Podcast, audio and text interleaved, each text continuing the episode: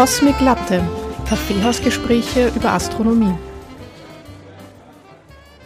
Hallo und herzlich willkommen zu Cosmic Latte, Kaffeehausgespräche über Astronomie. Wir sind ein Podcast, in dem wir über die Sonne, das Sonnensystem, die Milchstraße und all die anderen spannenden Themen sprechen wollen. Wir, das sind Theresa und ich, Eva. Hallo Theresa. Hallo Eva.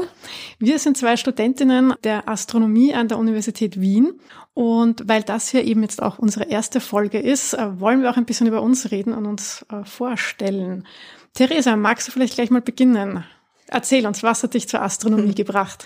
Ja, gerne. Ja, also ich finde die Astronomie und die Planeten, die Sterne, den Nachthimmel fand ich immer sehr spannend, hat mich immer interessiert. Und ich meine, ich glaube, jeder kennt das, unterm Sternenhimmel zu liegen und dann raufschauen, die Sterne beobachten. Und mich hat halt immer interessiert, ja, was steckt da alles noch dahinter? Wie funktioniert das? So, wenn ich da einen Stern sehe, ja schön, aber wie funktioniert der? Warum leuchtet der so? Oder ein Planet, was ist anders bei einem Planet und wie hängt das alles zusammen? Und dann Galaxien, ich meine, die sind ja sehr schön anzusehen oder Hubble-Bilder, die wir alle kennen. Ich wollte immer wissen, wie funktioniert das? Warum schaut das so aus? Und ja, dann habe ich halt beschlossen, Astronomie zu studieren nach der Schule und mich näher damit beschäftigen. Und weil es mir halt so gefallen hat, habe ich jetzt schon den Bachelor fertig gemacht und bin jetzt mitten im Master. Ja, bist du schon recht erfolgreich. Ähm, magst du uns noch erzählen, worüber deine Bachelorarbeit war? Äh, meine Bachelorarbeit war über braune Zwerge und über deren magnetische Aktivität. Genau. Und jetzt zu dir, Eva. Warum machst du Astronomie? Was hat dich dazu bewogen, das Studium zu beginnen? Und was war deine Reise dahin? Ja, die, die Reise war sehr lange und über sehr viele Umwege. Also bei mir ist es ja, ich bin eine Spätberufene. Ich habe ja äh, nach der Schule Publizistik und Kommunikationswissenschaften mhm. studiert und Politikwissenschaften. Also ich komme aus einer ganz anderen Ecke. Ich war dann auch ähm, mehrere Jahre in, in der Werbung, im Marketing tätig, habe in Agenturen gearbeitet und äh, ja, die Astronomie hat mich privat eigentlich immer begleitet. Also ich habe eben eh so ähnlich wie du diese großen Fragen natürlich waren immer da. Ich habe mir Dokumentationen angesehen, ich habe jedes populärwissenschaftliche Buch gelesen. Ich habe mit 14 eben Stephen Hawking auch gelesen. Das hat mich sehr geprägt. Und es war dann eben so ähnlich auch dann wie bei dir eben diese Fragen. Ich will es genauer wissen, ich will es äh, tiefer erklärt auch haben. Also bei diesen ganzen Vorlesungen, du kennst das vielleicht, ja. da sagen sie dann immer, äh, ja, keine Angst, wir machen keine Mathematik, es kommen keine Formeln oder Gleichungen äh, vor in meinem Vortrag. Und ich habe mir dann eben gedacht, aber warum? Ja, ja. Ich will genau das wissen. Ja, ich, ich will ja. wissen, wie er dazu kommt oder wie man das berechnet. Und ähm, da gab es eben auch so ein Schlüsselerlebnis, ähm, wie ich mal gesehen habe, dass die Entropie, dass es da eine Formel dafür gibt. Das war für mich so, wow, okay. Also man kann dieses Konzept der Entropie in, ein, in, eine Formel packen. Also das war für mich halt super faszinierend. Und dann habe ich mich irgendwann dazu entschlossen, das Studium neben dem Beruf zu machen. Also ich bin noch immer im Bachelor, seit ewigen Zeiten gefühlt. Aber ich mache da so meine Vorlesungen und das macht ja. mir sehr viel Spaß. Und ja, und weil ich eben auch diesen kommunikationswissenschaftlichen Hintergrund habe, freut es mich auch sehr, dass wir da jetzt dieses Podcast-Projekt haben und ähm, wo wir eben über astronomische Themen reden können und so dann vielleicht andere äh, für unsere Themen begeistern können. Ja, die Begeisterung teile ich auf jeden Fall mit dir, Eva. Und deshalb finde ich es auch sehr toll, wenn wir jetzt das gemeinsame Projekt machen und halt unsere Begeisterung mit anderen teilen können. Wir wollen das ja auch alles sehr in einer entspannten Atmosphäre machen, also daher auch unser Titel. Ähm, wir wollen es ähm, ähnlich wie im Kaffeehaus, ähm, wollen wir die astronomischen Themen an die Hörerinnen und Hörer weitertragen. Deswegen auch unser Titel Cosmic Latte. Genau, und da gibt's ja eine Hintergrundgeschichte zu dem Cosmic Latte. Eine astronomische nämlich. Genau. genau, also erstens mal, das ist eine Farbe. Also ja, genau. Kein, äh, kein Kaffeegetränk, wie man vielleicht denkt, sondern es ist tatsächlich ist es eine Farbe. Habt ihr euch schon mal gefragt oder hast du dich gefragt, eben welche Farbe das Universum hat oder was für eine durchschnittliche Farbe es haben könnte? Ganz ehrlich, vor dem Podcast habe ich mich nicht damit beschäftigt und nicht gefragt, aber da hast du mir dann mal einen Link geschickt und ich war so, wow, es gibt wirklich eine Farbe so vom Universum. Ja, und es gibt so spontan, wenn, wenn mich man, wenn jemand fragt, was für eine Farbe das Universum, würde man wahrscheinlich sagen schwarz, aber das, äh, das stimmt, stimmt ja nicht. Ja, aber das stimmt nicht, genau, ja. Also es, müsste man ja das schwarz angemalt haben und das ist es ja nicht, sondern die Farbe ist ja das, was das Licht, also sprich eben das sind diese ganzen Galaxiensterne. Und äh, da gab es tatsächlich eine Studie dazu, 2002 schon, also schon 20 Jahre her. Und zwar, die wollten eigentlich das kosmische Spektrum bestimmen und haben sich da eben, also sie haben sich einen Ausschnitt vom Universum angesehen, der eben repräsentativ ist, weil du kannst ja, also das ist ja die Theorie, dass man in jeden in jede Richtung gucken kann und das Universum ist äh, gleich oder mhm, gleich genau. aufgebaut. Ja, also deswegen haben sie sich da eben einen Ausschnitt genommen, haben da eben tatsächlich 200.000 äh, Galaxien untersucht und da so eine Mega-Mischung gemacht. Ja, ähm, also das geht, das ist ähm, alles erlaubt. Und da dann einen Farbton errechnet. Also ich glaube, das ist eine recht komplizierte Rechnung. Und ja, und eben dieser Farbton, der dann eben nach diesen Rechnungen rausgekommen ist und nämlich auch der Anpassung, also wie wir es mit dem menschlichen Auge eben sehen würden, äh, ist eben eigentlich ein Beige. Genau. Was jetzt nicht sehr sexy ist, ja, also das ist eher wenig aufregend, ähm, auch wenn man jetzt das sagt, das ist ein bisschen ein weißlicheres, helleres Beige, ist es noch immer nicht sexy. Es hat auch einen Hexadezimalcode, das finde ich nämlich auch super spannend. Ja, das ist wirklich. Ähm, also im, genau, und zwar so für die, die es genau wissen wollen, ist, heißt die Farbe, also die Farbe die Nummer ähm, Raute FFF 8E7. Und heißt eben Cosmic Latte, also äh, weil eben dieses Beige jetzt nicht so aufregend klingt, gab es dann eben einen Wettbewerb, also wie man diese Farbe nennen könnte. Und ähm, da gab es dann eben mehrere Einreichungen und also von Cappuccino Cosmico bis äh, ja, diversesten Ideen. Und ähm, ja, und die Studie damals gemacht haben, sich dann für Cosmic Latte entschieden, mhm. weil eben einerseits Latte, also eben das italienische Wort für Milch darin genau. vorkommt. Milchstraße, Milch. genau, also da hat man dann eben auch die Referenz auf die Milchstraße, die mhm. ja auch mhm. ihren Beitrag leistet zur Cosmic Latte. Und äh, ja, und ich finde, das passt sehr gut auch zu unserem Podcast, wo wir ja genau. quatschen wollen über astronomische Themen. Genau, und was auch noch sehr passend für unseren Podcast ist, dass, dass die Studie vor genau 20 Jahren durchgeführt wurde. Das heißt, wir feiern jetzt eigentlich so 20-jähriges Jubiläum mit unserem Podcast. Genau, ja, zu, zu Ehren der Studie genau. machen wir diesen Podcast. Äh, ja, da habe ich für dich dann, ich weiß gar nicht, ob du das schon weißt, ähm, der, die Schriftfarbe ähm, von unserem Cosmic Latte Bild für den mhm. Podcast mhm. ist tatsächlich diese. Ah, super, ja. Also ich ja. fand das auch super spannend. Also ich bin auch zufällig drüber gestolpert, mhm. ähm, eben im Zuge unseres Projektes und äh, fand das äh, ganz spannend. Aber ja, zu, zurück zu unseren Themen. Wir wollen genau, uns ja. Zu unserem Podcast heute. Das heutige Thema ist nämlich das Weltraumwetter. Ja, richtig. Und das haben wir uns aus einem bestimmten Grund ausgesucht. War das Thema für uns beide so ein, ein ja, ein bisschen ein Eye-Opener wahrscheinlich auch war, kann man ja, das so nennen? schon irgendwie. Es hat so ein bisschen Und so ein Richtungsweiser, in welche Richtung wir, ja, ja. wir uns bewegen wollen, was uns interessiert in der Astronomie. Ja, es hat so ein bisschen unseren Blick verändert, weil es war ja bei mir so die ja, die Motivatoren ähm, für das Astronomiestudium waren halt diese Klassiker wie schwarze Löcher und äh, diese ganzen kosmologischen Sachen, ähm, die äh, von außen, sage ich jetzt mal, auch so super mhm. spannend im Wirken. Ja. Und ähm, ja, also jetzt, also wenn du jetzt zu mir gesagt hättest, ja, Sonne, Sonnenphysik, hätte ich wahrscheinlich mit den Schultern mhm. getrunken. Ja, das ist doch nicht so spannend. Ja, das genau. ist doch so nahe und das gibt auch viel spannendere Themen, so Galaxien, Urknall, Kosmologie, wie ist alles entstanden? Das, ja, das war auch immer so Themen, die mich interessiert haben und auch, ja, ich, ich fand alles so irgendwie interessant, so vor, eben von Kosmologie, von Galaxien, von Exoplaneten und so, aber immer alles so weiter weg. Und dann habe ich diese Vorlesung eben, die wir gemeinsam gemacht haben, und auf einmal wusste ich, nein, das so Sterne und Magnetfelder, das ist das, was mich interessiert.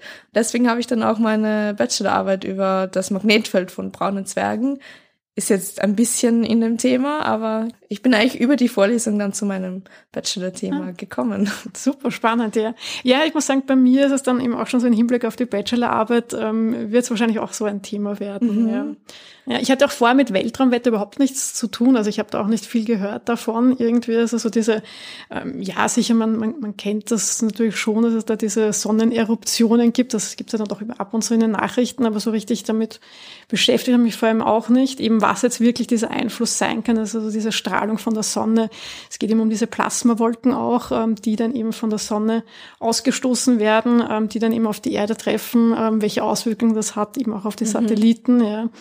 Und also das ist eben dieses Weltallwetter, allumfassend. Genau. Und, ähm, Aber es ist nicht nur der Einfluss von der Sonne, es sind auch die kosmische Strahlung, die uns da auch beeinflussen kann und wo auch die Rolle von der Sonne wieder wichtig ist, die uns dann auch von der kosmischen Strahlung schützt. Wenn die Sonne sehr aktiv ist, wenn sie halt sehr viel so Sonnenwinde hat, dann schützt sie uns vor der kosmischen Strahlung besser. Ja, das fand ich auch super interessant, ja, ja dass, dass, das dann, ähm, dass es dann wieder das zurückdrängt ein bisschen, ja, oder äh, abschwächt zumindest, genau, ja. Ja, und dann gibt's eben die ähm, natürlich den, den koronalen Massenauswurf, das habe ich halt super spannend natürlich ja, gefunden. Also das sind, also für alle, die das jetzt nicht wissen, das sind Wolken, die dann ausgestoßen mhm. werden, ja, äh, von der Sonne. Also das sind das sind ja 10 Milliarden Tonnen oder so, das sind eine mhm, gigantische genau. Massen, ähm, die dann in den Weltraum ähm, geschleudert werden. Also das ist äh, Sonnenplasma und ähm, die eben bei diesen Sonnenflecken hier entstehen. Und die drücken ja dann auch, also die machen dann diesen Sonnenwind dann, die beschleunigen den dann auch. Das wird dann so eine richtige mhm. Stoßwelle. Und ähm, ja, wenn sich das dann auf Richtung Erde bewegt. Ja. da kann dann verschiedene Effekte hervorrufen, wenn das auf die Erde dann auftrifft. Ja, ja eben und genau diese, diese Unmittelbarkeit, das fand mhm. ich dann auch immer so faszinierend. Ja. Genau, also das, das hat direkt einen Einfluss auf uns und das können wir direkt sehen, wie zum Beispiel in den Polarlichtern. Also das sind die schönen Seiten und schönen Phänomene vom Weltraumwetter, indem wir, wenn wir im Norden oder im Süden, in der Nähe von den Polen, dann können wir immer die schönen Polarlichter beobachten. Ja, genau. Hast du schon welche gesehen in echt? Nein, leider noch nicht, aber das möchte ich auf jeden Fall mal machen. Weil eben, wenn wir jetzt so über Weltraumwetter reden und so, dann, dann bekommt man immer mehr Lust, das auch mal wirklich so den Einfluss davon auf der ja. Erde selbst zu sehen. Ja. Also Polarlichter würde ich auch direkt sehen. Also ich habe sie auch noch nie gesehen, das steht auch noch auf meiner To-Do-Liste. Ja, also wir sind ja leider ja, in unseren Breitengraden, äh, zum Glück wahrscheinlich, ja. kommt das ja eher nicht so vor, wobei es, es gab ja schon auch, also wirklich so starke Ereignisse, dass es ja bis, ähm, also Breitengrad Rom, Havanna, äh, genau. äh, gab es ja dann Polarlichter auch zu sehen. Mhm, da gab es ja den Carrington-Event genau, im ja. Jahr 1859. Ja, das war ja das erste, die erste Aufzeichnung, glaube ich auch, also wo man auch diesen Zusammenhang festgestellt hat. Genau, also, also wo man Zusammenhang von dem von, dem, von den Sonnenflecken und den Auswurf von der Sonne und dass das dann einen Einfluss auf die Erde und das Magnetfeld von der Erde hatte. Und ich fand die Geschichte auch sehr spannend dahinter, so über den Carrington Event, wie das entstanden ist, dass der Zusammenhang überhaupt erkannt wurde. Also es war ja damals so, dass der Carrington, ein Astronome, die Sonne beobachtet hat und er hat halt die Sonnenflecken gesehen und er hat an dem Tag einen Sonnenauswurf gesehen und einen Flare, also so einen Lichtblitz, das dann so elektromagnetische Strahlung freisetzt. Und 20 Stunden später hat er dann gesehen, dass bei seinem Kompass die Kompassnadeln wie wild umherschlagen und hat dann eben den Zusammenhang zwischen dem Magnetfeld der Erde und den Sonnenauswürfen festgestellt. Wahnsinniger Zufall wahrscheinlich ja. auch, dass er das gerade gesehen hat und dass er dann aber auch diese Zusammenhänge herstellen ja, konnte. Das war für mich sehr faszinierend, dass man das so miteinander verbindet und Erzählt er, glaube ich, zu einer von den stärksten Flares, die, die ja, genau. beobachtet wurden. Und da möchte man sich, glaube ich, gar nicht ausmalen, also was das heute für Auswirkungen hätte. Es hat ja auch damals, ähm, gab es schon Telegrafen und da mhm. hat es dann auch auf die Telegrafen, die haben dann teilweise Funken gesprüht, weil es halt dann ähm, durch den Einfluss von der Sonne, von den Partikeln der Sonne, es hat halt damals auch schon auf die Telegrafen große Auswirkungen gehabt ja. und das waren halt nur Telegrafen und wenn wir schauen, was sie heute alles haben, was es da alles auslösen könnte. Du denkst heutzutage ja eben in dieser ganzen technisierten, digitalisierten Welt, ja, mit den ganzen Satelliten, ähm, auch äh, Weltraummissionen, also wir haben auch die, ja, die Astronauten genau. in der ISS, also da, äh, da gab es ja auch Anfang der 70er Jahre, ich glaube 1972, eben auch so einen starken ähm, Auswurf, Ausbruch. Ähm, und äh, das war ja zu der Zeit während der Apollo-Missionen, also das war jetzt gar nicht so unrealistisch, dass da vielleicht Astronauten auch im Weltall sind. Und, ähm, und, und das ist mir auch von der Vorlesung auch noch hängen geblieben, keine Ahnung warum. Das Ereignis war in den frühen Morgenstunden und die mhm, Strahlenbelastung mhm, genau. bis am Nachmittag hätte ja dann eigentlich die tödliche Dosis schon erreicht. Also es ja. ist ja auch dann diese Strahlenbelastung, die dazukommt, ja, also ähm, diese Strahlenkrankheit, mhm. die dann auftreten kann, eben bis hin zu diesen tödlichen Dosen und Weltraummissionen ja, sind jetzt auch wieder äh, Mondmissionen geplant, Mars ganz groß mhm. ja auch Thema. Da muss man das natürlich auch alles mit einkalkulieren, ja, dass halt da von der Sonne hohe Strahlungsbelastung sein kann und dass man sich da genügend davor schützt und Ja, und dass man das auch irgendwie vorhersagen kann. Also gerade die jetzt auf der ISS sind, für ja. die ist das halt auch enorm wichtig dass die da auch rechtzeitig informiert werden, weil verhindern kannst du das ja nicht, du kannst das jetzt auch nicht abwenden. Und da habe ich dann zum Beispiel also auf der ISS, die bringen sich dann ähm, so hinter Wassertanks in Schutz. Ah ja, voll interessant. Ja, darum geht's, dass man halt die Vorkehrungen treffen kann und dazu muss man das halt auch wissen. Und das, die Schwierigkeit ja, genau. ist, das ist eben vorherzusehen. Und ähm, ja, dann gibt's diese schnellen Sonnenwinde und die Strahlungen, die ja genau, da in, genau. in Lichtgeschwindigkeit ähm, ähm Genau, eben so, so die, von denen ich vorher gesprochen habe, von den Flares die Lichtausbrüche, die dann elektromagnetische Strahlung freisetzen. Das ist zum Beispiel auch Röntgenstrahlung. Wie wir wissen, ist die ja nicht, äh, wenn die zu hoch ist, für uns ähm, sehr schädlich für die Strahlungsbelastung. Und diese breitet sich mit Lichtgeschwindigkeit aus und dann trifft sie auf der Erde ein, wenn wir erfahren, okay, so ein Event hat auf der, auf der Sonne stattgefunden.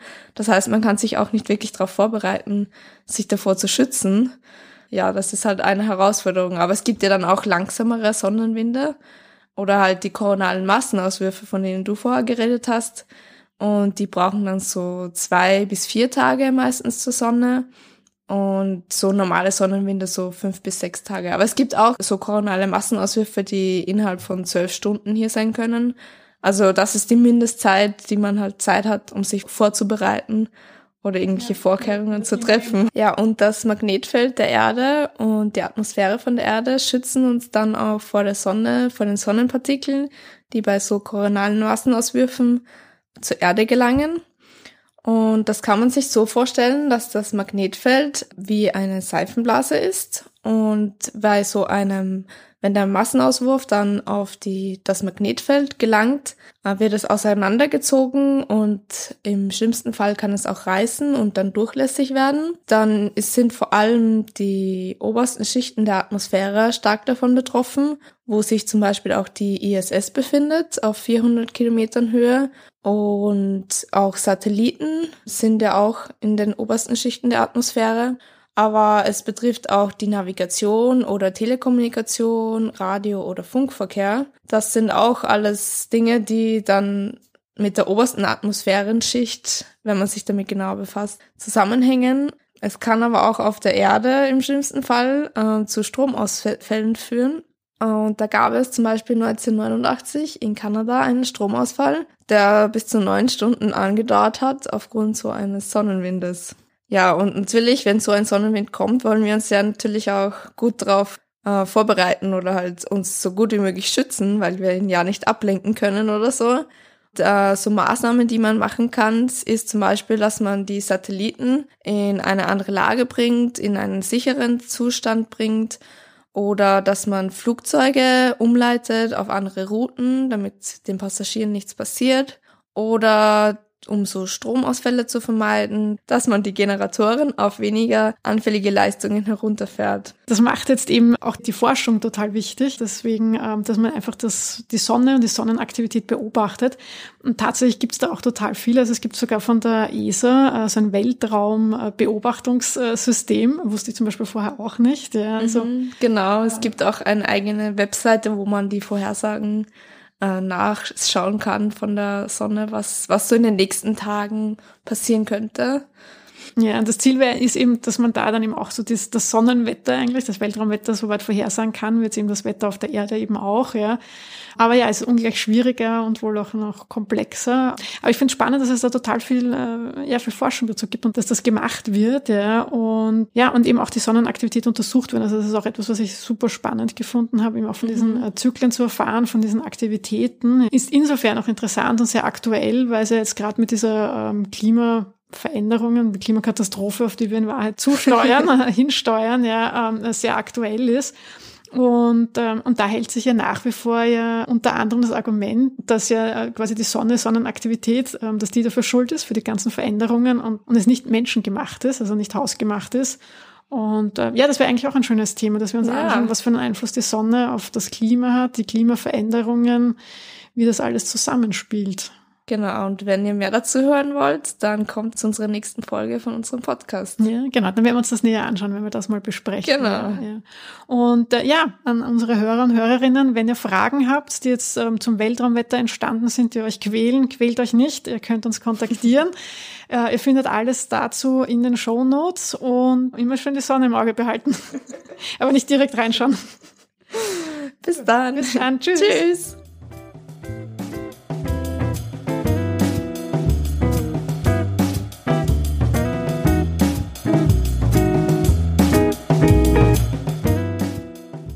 Hallo und herzlich willkommen äh, zu Cosmic Latte, dem äh, Podcast, nein, Blödsinn, warte mal, wie heißen wir? Cosmic Latte Kaffeehausgespräche über die Astronomie. Über Astronomie oder wie? Ach, wie haben wir das genannt? Schau. Über Astronomie. Kaffeehausgespräche über Astronomie. Oder? Kaffeehausgespräche über Astronomie, genau. Zumindest steht es bei mir oben. Ei, ei, ei, ei. Fangen wir nochmal an.